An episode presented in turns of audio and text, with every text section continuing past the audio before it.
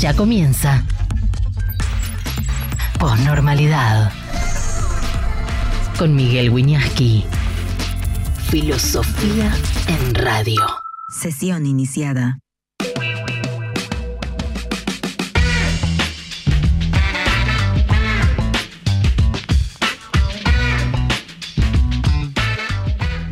Muy buenas tardes y muy bienvenidos a la posnormalidad en este día viernes, que por ser viernes no es no nos otorga la tregua que a veces generan las vísperas, ¿no? Y dice, bueno, mañana es sábado, tranquilos hoy. No, la Argentina pasa de todo.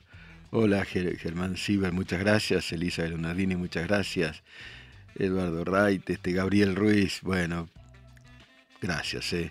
Flor, Drago, que, siempre está, estoy muy bien, pregunta cómo estoy, Matías Lamela y, toda la gente que nos acompaña afortunadamente. Acá vamos con todo nosotros, ¿eh? vamos, la, pensamos, a Neura, trabajamos, trabajamos. Eh, hay una cuestión, sigo con el tema de Lali Espósito mi ley, pues me parece muy interesante. Muchos eh, degradan la discusión. Y a mí, sin embargo, al margen de tratarse de un presidente y de una artista, actriz, actriz, cantante, me parece interesante porque, sí, vamos a hablar, Eduardo, de, la muerte, yo diría asesinato ya a esta altura de Alexei Navalny, que, es un, personaje que es una desgracia que, haya terminado así, eh, previsiblemente así. A ver, vamos a ver qué, le contesta Milei a Lali en un largo tuit que lo, lo voy a comentar. La raíz del problema argentino no es político y económico, es moral, tiene como consecuencia el cinismo político y la decadencia económica. Ahí, quiero más abajo, Gramsci, señalaba que para implantar el socialismo era necesario introducirlo desde la educación, la cultura y los medios de comunicación. Argentina es un gran ejemplo de ello. continúa más abajo, bueno, habla de quienes reciben privilegios y los defienden a capa y espada, así no solo quedan expuestos aquellos que reciben los privilegios, eh, de los políticos eh, en términos de remuneraciones no, no validables a mercado, sino que también quedan expuestos aquellos políticos, gobernadores e intendentes que se valen de recursos aportados por los pagadores de impuestos para hacer propaganda política. Bien, me interesó el tema porque eh, yo conozco a Gramsci. Yo no pienso como Gramsci hoy en día, pero lo conozco y en un sentido lo, lo valoro lo valoro porque Gramsci fue, Antonio Gramsci, filósofo neomarxista italiano, fue encarcelado por Mussolini. Lo liberó Mussolini tres días antes de que se muera y se murió. Una especie de Navalny, pero un pensador. Ahora, Gramsci es cierto a lo que alude Milley, citando a un pensador neomarxista, eh, Gramsci decía que había que estructurar para romper la hegemonía cultural del fascismo, una contrahegemonía eh, formada por eh, intelectuales y en términos contemporáneos yo diría también por una farándula rentada. Y de esto quiero explicarme, y sobre esto es mi columna eh, mañana en Clarín.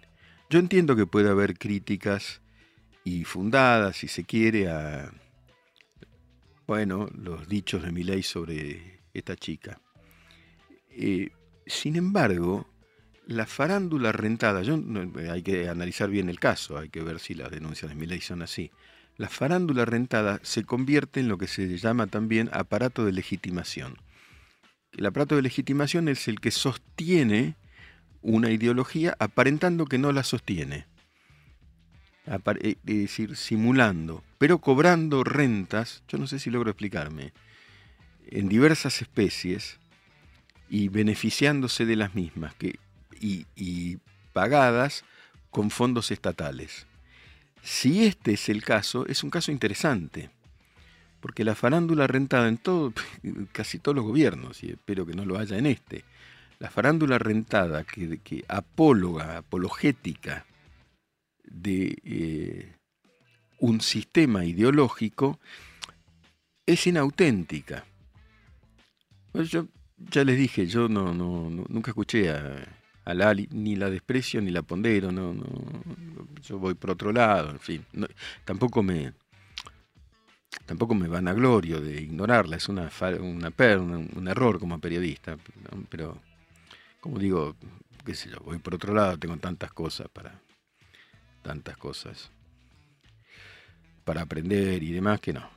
Eh, que no, por ahora no me voy a ocupar de, observar videos y eso, pero al margen del caso de ella, eh, el, sistema de las estructuras que operan como aparatos legitimadores rentados por fondos del Estado permea la opinión pública y ocluye, diría Lacan, cierra, conjura, eclipsa otras posibilidades de pensamiento.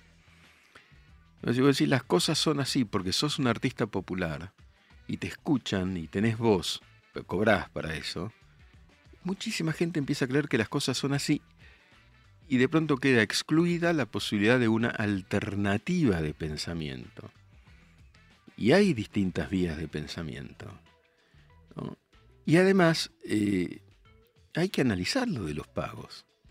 Hay que analizarlo. Yo no, lo sé. ¿eh? ¿eh? el presidente tiró esa cifra. Después se ha dicho, eh, se ha dicho que eh, hay una asimetría y gente que yo aprecio mucho lo ha dicho de poder entre un presidente que te tira por digitalmente una imputación y alguien que no tiene el aparato del Estado a su favor. Es una eh, confrontación, yo digo, líquida, digital, menos que líquida, intangible. No es, recordemos esto, no son las gigantografías de periodistas en la Plaza de Mayo puestas allí para que los chicos las escupan. Por ejemplo, la gigantografía de Magdalena Ruiz Geniazú, con quien yo trabajé varios años y adoro, la adoro hoy. Y que tuvo el coraje y la valentía que no tuvieron, no tuvo casi nadie. No es lo mismo. Eh, yo soy ahí, aparece Matías Lamela, pero ahí mi ley no, no está usando, dice Matías Lamela, el aparato del Estado para lastimar a Lali. Hoy da un paso más, porque dice, yo me estoy hablando, estoy refiriendo a una arquitectura, a un edificio, digamos, entre comillas, cultural que opera, esto lo digo yo, como aparato legitimador. No, me parece un tema menor. Yo sé que se me podrá decir, mira, Alberdi no hubiera disputado con alguien así como Lali Espósito, no, disputaba con Sarmiento. Son otros tiempos. Y la popularidad es, es una forma de poder también, ¿no?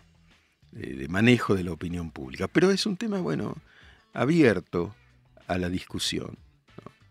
Abierto a la discusión, estructura y superestructura. Claro, la superestructura, Cintia Belén Bordón, fíjate, y estamos tomando categorías del pensamiento marxista. La superestructura es el, es el sistema cultural que fundamenta la estructura, es decir, los modos de producción. Pero no vamos a hablar de, marxismo hoy, pero es eso. Es un esquema constituido por personas que a través de eh, discursos varios justifican, legitiman injusticias. El otro elemento que la verdad que lo digo de frente, lo escribí en las redes y lo digo de frente, yo trato de no, a veces no ser, de, ¿cómo diría?, radical en mi juicio, porque, como dice Descartes, me siento cartesiano, no en el genio de Descartes. René Descartes, acuérdense. 1596-1650. Acuérdense, porque es lo más grande que hay. Como dice Descartes, yo dudo, luego existo, ¿no? Pero la verdad es que hay puntos en los que no dudo, porque cierto progresismo y sobre todo el feminismo ultra radicalizado K no dijo nada. No lo dijo. Por el caso de Cecilia Strisowski, no lo dijo. Cecilia Strisowski descuartizada, no sé, está, esa está desaparecida, en serio, en el Chaco. No dijo nada ahora respecto de la trata de blancas, recién se trató en el programa anterior, horrible en el Chaco. No dijo nada de la desaparición, muerte, suicidio, digamos, desaparición de la calle, aparición de una comisaría, entre comillas, ahorcada, de Florencia Magalí Morales, pero sí de Lali. Está bien, tienen, derecho, yo lo escribo en la columna que sale en Clarín mañana a la mañana, como todos los sábados. Tienen, derecho eh, a coincidir con Lali y a disentir con mi ley.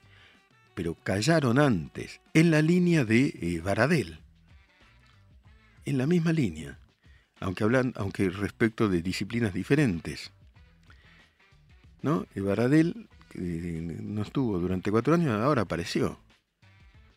Pero ya lo dice todo habiendo aparecido, porque es evidente. Y después esto otro, porque estamos hablando de una discusión digital y criticándola, está correcto, tenés derecho a criticar al presidente, estamos en una democracia, pero también hay una degradación de la palabra cuando vos callás porque gobierna un oficialismo que por ahí te está pagando, ¿viste?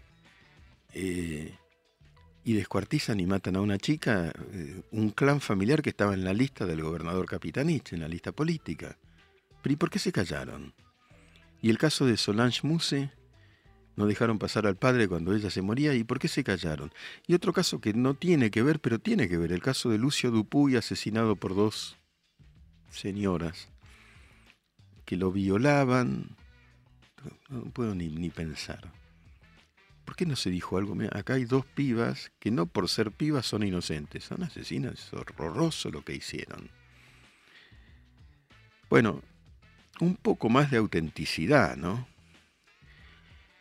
Santiago Almirón, bueno, buenas tardes, Flor Drago. El artista ejerce un gran poder sobre quienes lo siguen, influyen en gran manera en la realidad del otro, que idealiza además al artista.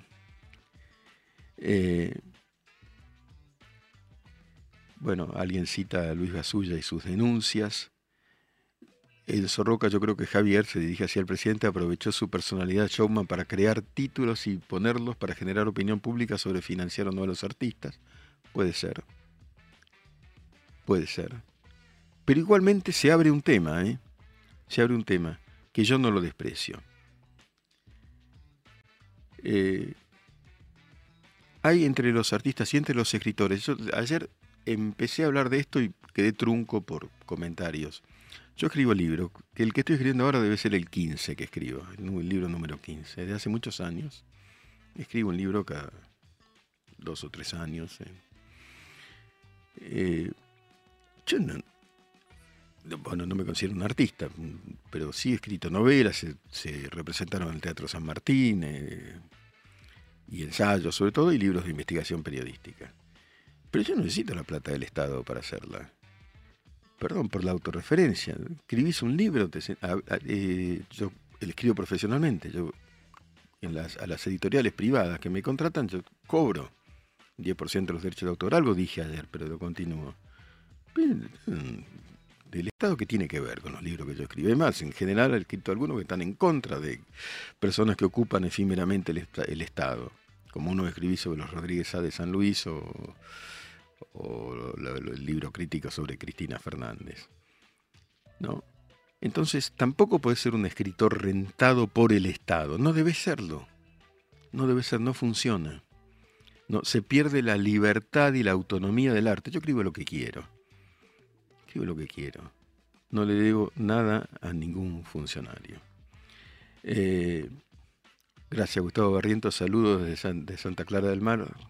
Bueno, me gusta mucho ese lugar, Gustavo. Yo he vacacionado tanto en La Caleta como en Mar de Cobo, que está pegado a Santa Clara, y siempre me he dado una vuelta por ahí. Eh, bueno, gracias. Eh, Enzo Roca, sin embargo, dice, yo sí creo que deberían financiar a los artistas, pero si hay una situación de necesidad de suspender un año, reducir gastos, deberían cacharlarse. Hay que discutir sobre si deben financiar a los artistas. Pienso que, bueno, a ver, coincido con vos, Enzo, depende de la circunstancia. Pero ¿a qué artistas? ¿No? ¿A quién premiar? Durante el kirchnerismo hubo listas negras. Por ejemplo, para los viajes de escritores a ferias. Si vos no eras kirchnerista, no. El, viaje a una feria puede ser una posibilidad interesante, eh, a Frankfurt, por ejemplo, eh, para propagar la literatura argentina. Bueno, te pueden pagar el viaje, pero no con listas negras. Si no sos kirchnerista, no, no existías. Pollo Master, yo soy, dice en el streaming, yo soy matador de hormigas con martillo, quiero que me financien. Y claro, qué sé yo. Todos tienen derecho. Eh, Big Gaming Argentina, creo. Ella llegó a costa del dinero del pueblo, como muchos otros artistas son como los actores argentinos que nadie los contrata, solo el Estado. Fin. Eh, yo como no, no estudié, también quiero ser sincero, eh, no estudié el caso de ella, no, no, no estoy seguro, ¿no?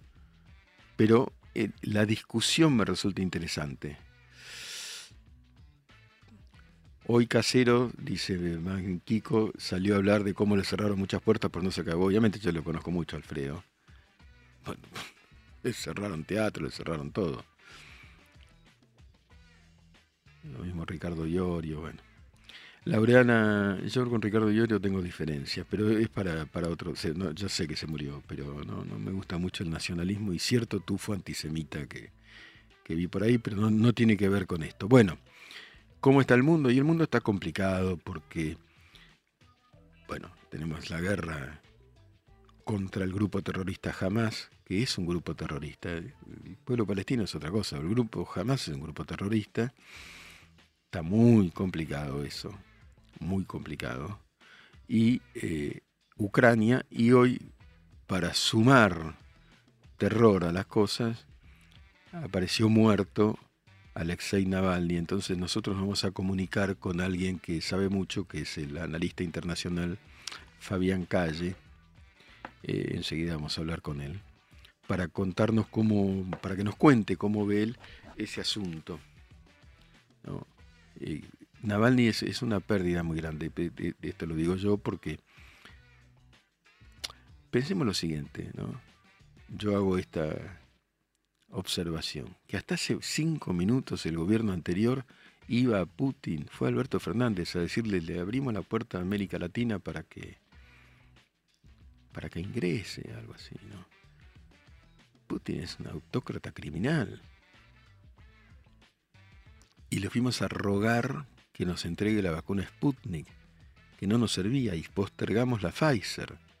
Y ahora aparece muerto Navalny, que no es el primer, el primer muerto que no sabemos, no sabemos. Este, y sí sabemos, digamos. Como murió, estaba en el Ártico, en una prisión del Ártico, un tipo interesantísimo a mi juicio, ¿no? Cuando tengan muchachos a Fabián Calle me avisan, ¿eh? eh y apareció muerto y el mundo se vuelve a eh, conflictuar porque es un elemento más. Este es uno. En Ucrania, Medio Oriente murieron muchísimos. Pues es, uno que representaba muchísimas cosas en Rusia. Dicho sea de paso, hay un acuerdo entre Irán y Bolivia, que está acá al lado, al que yo le prestaría bastante atención. ¿eh? al que realmente le prestaría bastante atención. Y quiero decir otra cosa. Los que le imputan a Milei que haya ido a Israel, etc., mira que los terroristas no, no, es, que tengan una causa para tirarte una bomba. Te la tiran. No es que porque. No, no hay una causalidad. Lo que demuestra la historia es que donde ven la posibilidad la arrojan. Después pueden justificarlo.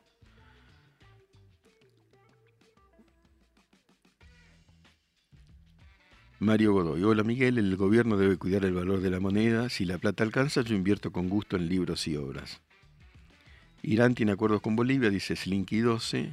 Con Venezuela están en la triple frontera y los tenemos acá. Exactamente, en la triple frontera. La triple frontera lo dije un millón de veces porque lo investigué. Está el clan Barakat, que es un clan que trabaja para Hezbollah en el Medio Oriente. Ya hicieron dos atentados acá. Eh, Venezuela quiere invadir Guyana, pregunta Enzo Roca. Bueno, hubo un intento fallido por tomar el Esequibo, una zona petrolera de, Guayana, una barbaridad. Ahora expulsaron a la ONU Maduro de Venezuela. Y y esa autocracia insiste y persiste en petrificarse en el poder, cuando si hubiera elecciones hoy ganaría la oposición liberal María Corina Machado, pero con un 90% de los votos. Está esclavizado el pueblo venezolano, está esclavizado. Vamos a hablar dentro de poco con, con gente que sabe mucho de Venezuela, porque obviamente eh, eh, Federico Aresté dice, no escribí lo que querés, escribí lo que tus patrones de Clarín te aprueban. También te, publica Editorial Planeta. Escribiste algo investigando la patria contratista de los 90 de la familia Macri. ¿Este de dónde salió? Nueve juicios me hizo la patria contratista de Menem, papi. Eh, recién mandé la columna de Clarín, puse enter y fue. No hay patrón. No entendés nada de periodismo. No entendés nada. No entendés nada. Nada. Un tipo que cree que uno, que a mí a esta altura me van a decir así, ¿qué es lo que tengo que escribir? Ni a mí ni a nadie, ¿eh? eh de Macri también, hermano. ¿Qué lee, la columna. Escribo lo que quiero y si quiero escribir a favor, escribo a favor. ¿Qué te pasa? ¿Qué te pasa? ¿Qué apuntás? ¿Qué, qué querés decir? Si no sabes, no hables. Si no sabes, no hables. Sabés porque hay que saber para hablar pones enter, escribí la columna, se llama la, la, columna de mañana, aproximadamente el título es La historia de la casta y la farándula como casta. La escribí a la mañana, me desperté a las siete y media, la terminé, mandé enter y ya está, mañana sale, listo. ¿Te crees que le pregunté a alguien? Pero ¿cómo que ¿Vos pensás que yo entré acá y le pregunté a alguien lo que tengo que decir? ¿Vos tenés que Editorial Planeta le pregunto lo que voy a escribir en mi libro?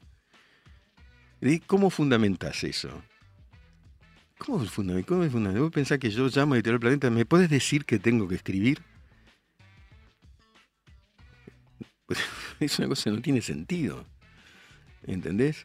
Pero, bueno, hay gente que cree que las cosas son así y nunca pisó una redacción. Nunca pisó una redacción, viejo.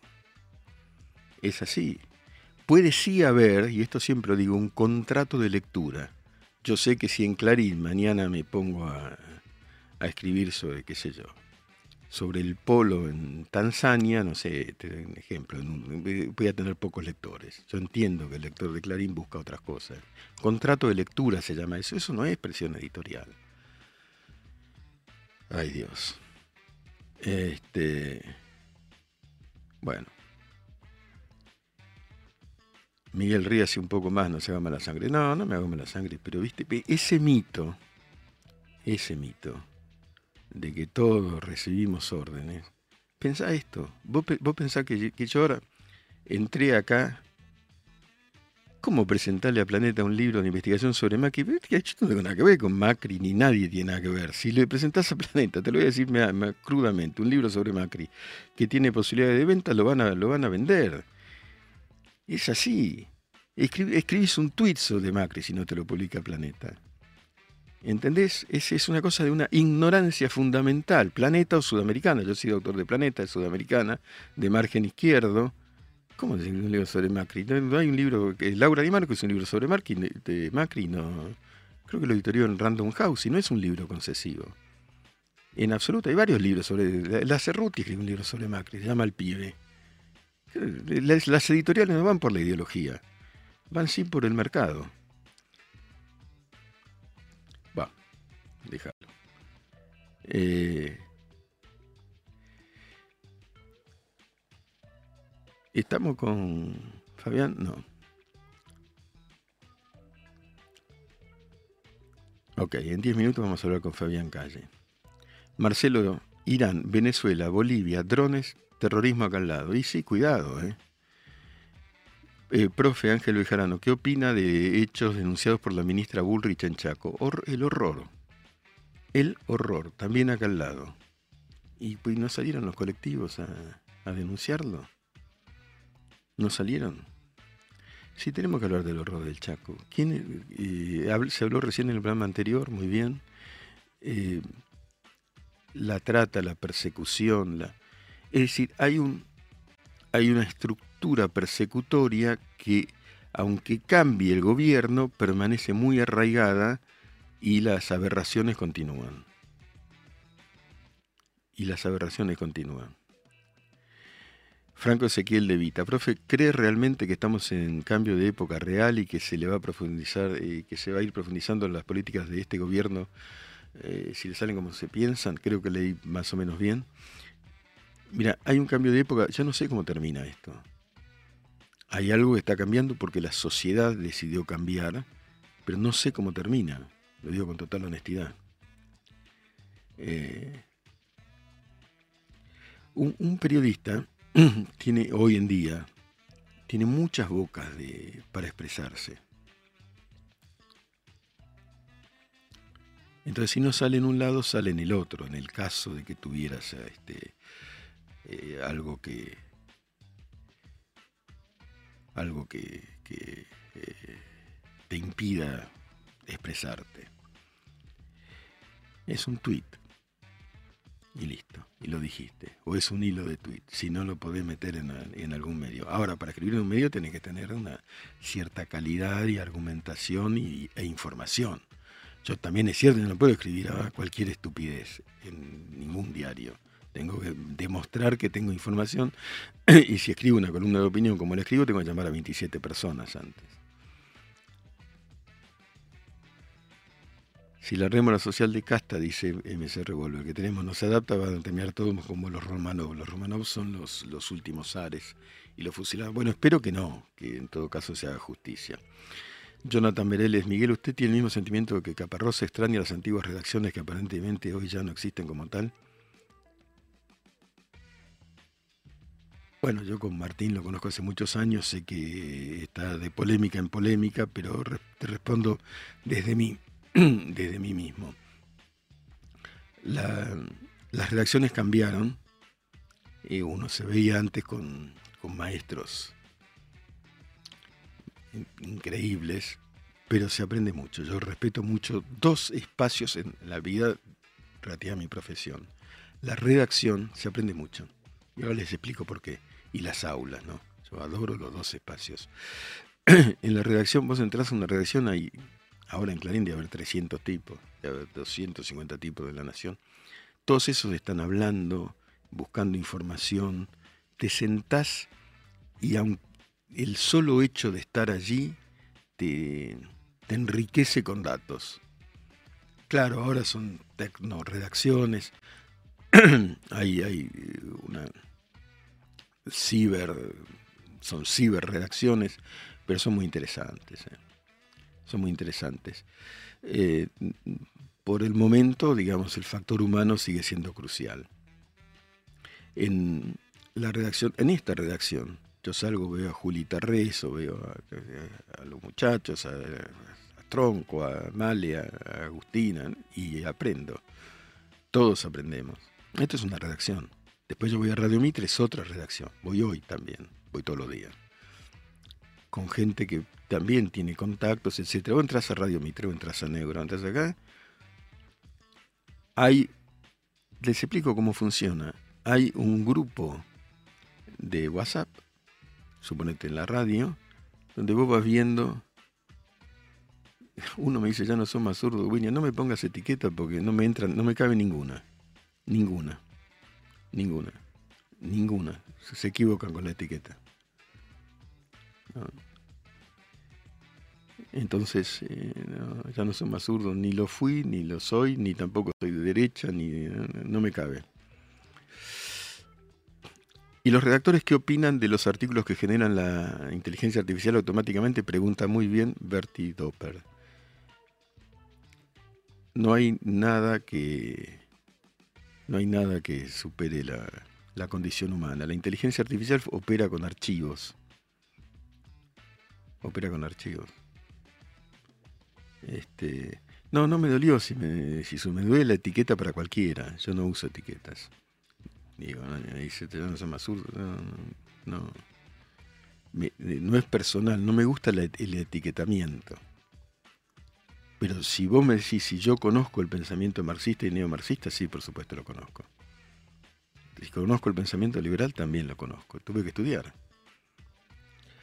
Respecto de la pregunta sobre la inteligencia artificial, hasta ahora no sustituye nada porque toma lo que ya está en, los diarios.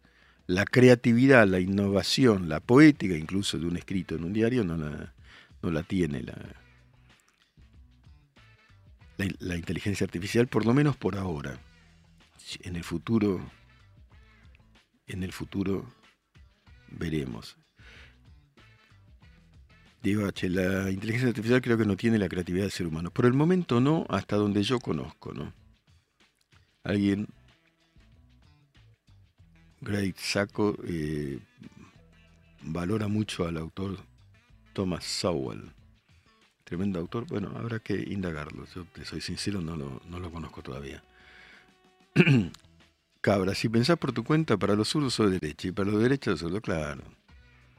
No, no, a mí todas esas balas no. Gracias, Marco. Profesor, le recomiendo que lea sobre la teoría del Internet muerto. Bueno, interesante. Lo que sí sé de las redacciones, lo que sí sé de las redacciones es que la verdad está afuera de las mismas. Yo les cuento, mis, alumnos lo conocen muy bien esto, cómo funciona. Eh, yo, digamos, presido el Consejo Asesor de la Maestría de Clarín y la Universidad de San Andrés, con la Universidad de Columbia Nueva York. El primer día de clase, los pibes empiezan todos a opinar y a hacer la crítica de los medios, etc. Siempre hago lo mismo. No me queda otra. Digo, buenísimo, está bárbaro. Vamos a salir a Constitución, que queda a 10 cuadras. Tenemos una hora y media. Traigan una nota publicable cada uno. Busque una historia de vida. Ahí se ve, ¿viste? eso no es inteligencia artificial, eso es hablar con la gente, verle la cara a la gente, encontrar historias de vida encontrar cifras, vos ves la miseria, ves el curro, ves la delincuencia, ves la, voluntad de trabajo de la gente.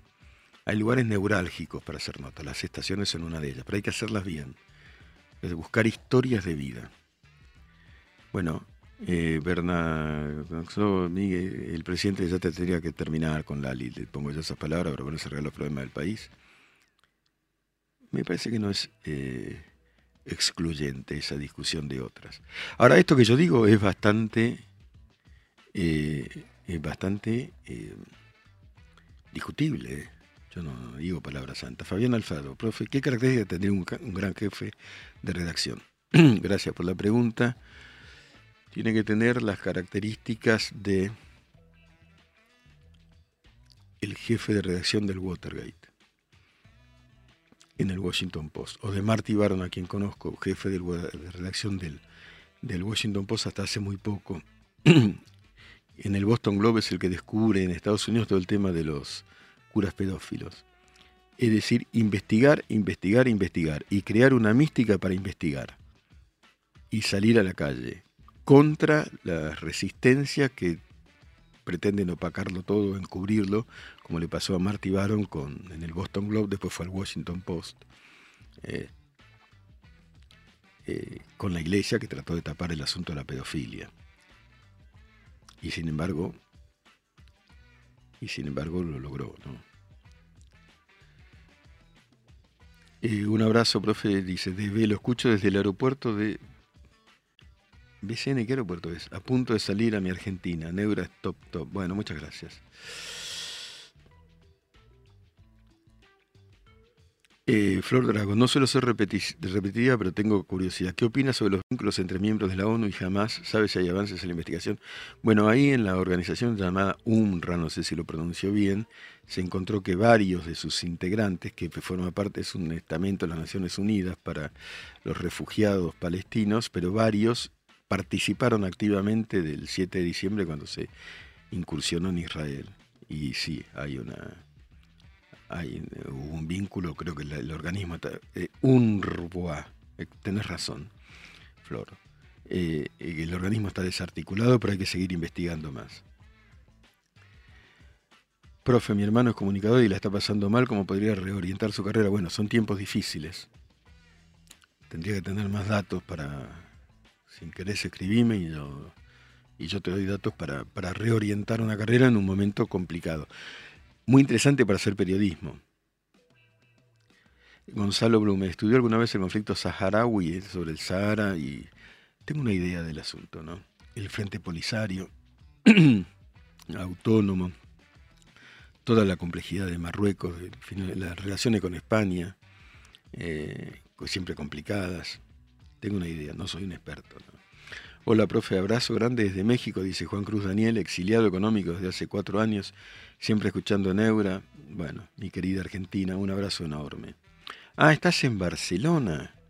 Leandro Ibarra, qué bueno. Qué bueno, me encanta el aeropuerto ese. Sí, me gusta. También me gusta Barajas en Madrid, pero bueno, son un poco más a escala humana el de Barcelona, ¿no? Eh, en la primera vez que se va contra el curro de los políticos, dice Pollo Master. Eh, vamos a ver.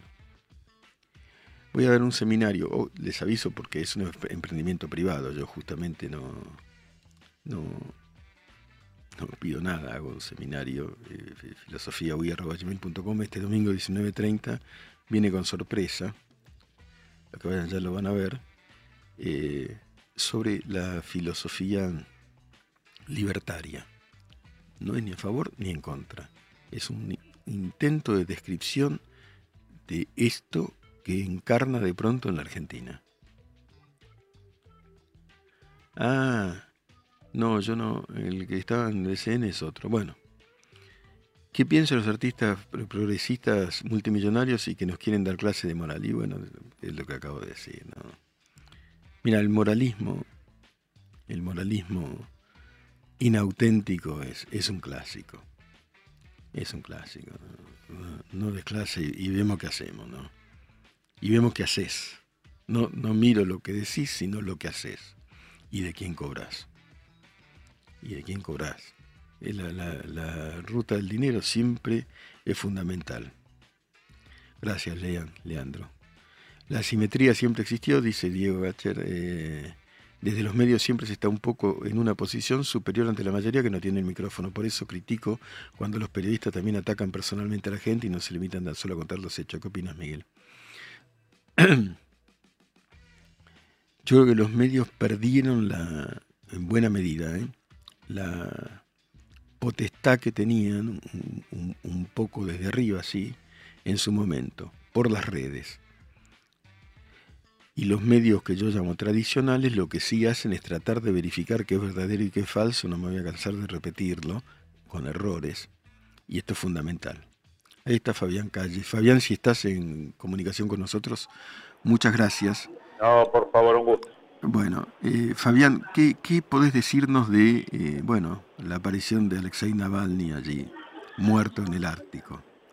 ¿Qué, efectos tiene? ¿Qué pudo haber sucedido, aunque uno puede imaginar algo?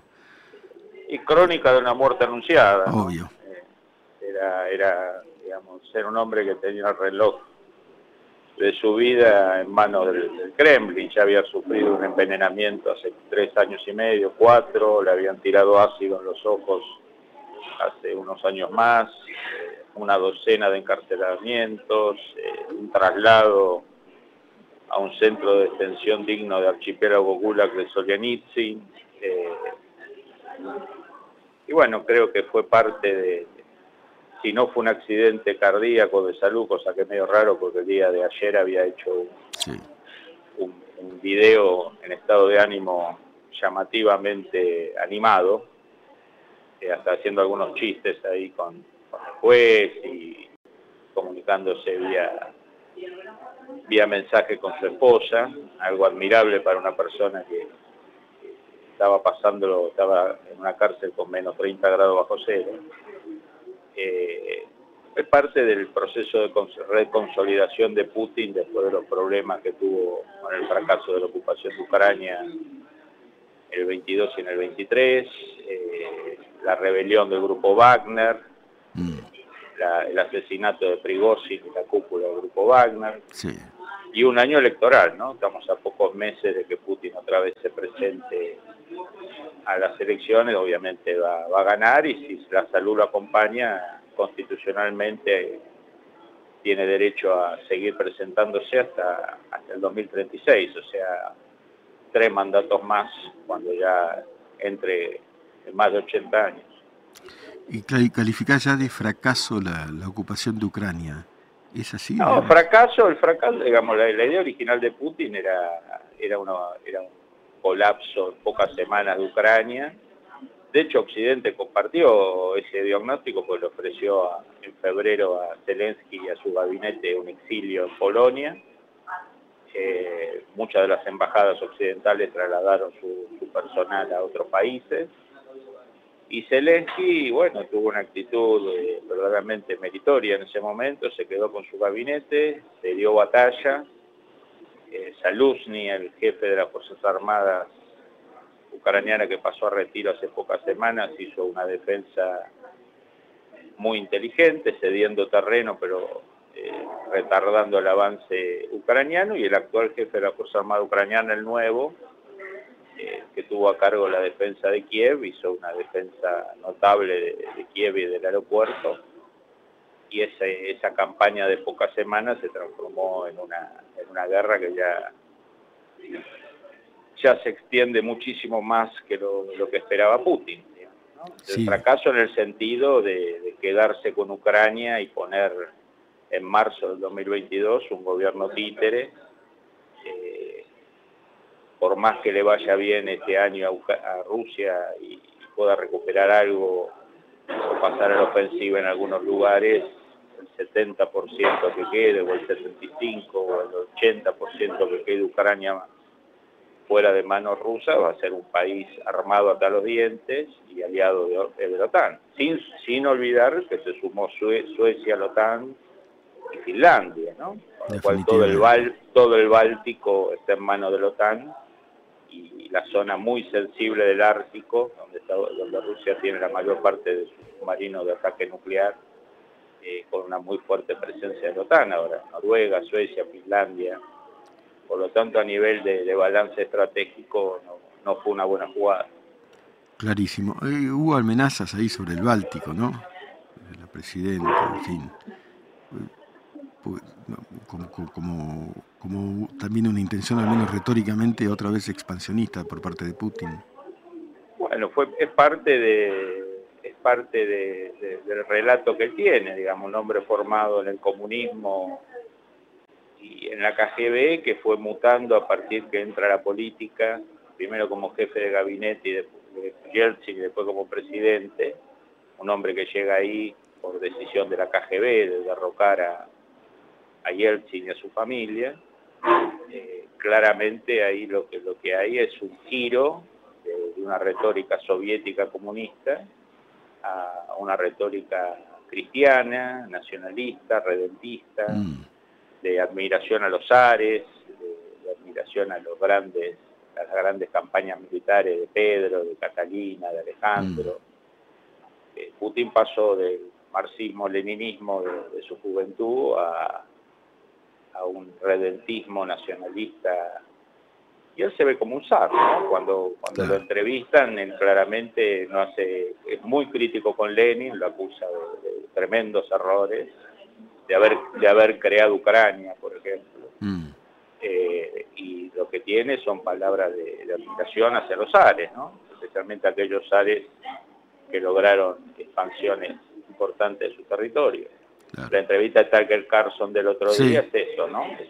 Es un, profesor de historia nacionalista que le cuenta a los chicos eh, historias épicas de, centenares de años de historia, ¿no? básicamente ese es el, discurso oficial. Y en ese discurso oficial eh, no hay espacios para, la, para las disidencias. El giro que tiene esta muerte es que se da en un gulag, ¿no? Lo que era un gulag del régimen soviético. Por lo cual hay, como todo un cierre, eh, digamos, para los novelistas es interesante. ¿no? Un, retorno a, aquel horror. el archipiélago Gulag. El archipiélago Gulag. Fabián, clarísimo, un gusto escucharte. ¿eh? Muchísimas Igualmente, gracias. a vos. Un abrazo. Gracias. Posnormalidad el camino de los posnormales. Posnormalidad. Con Miguel Wiñaski.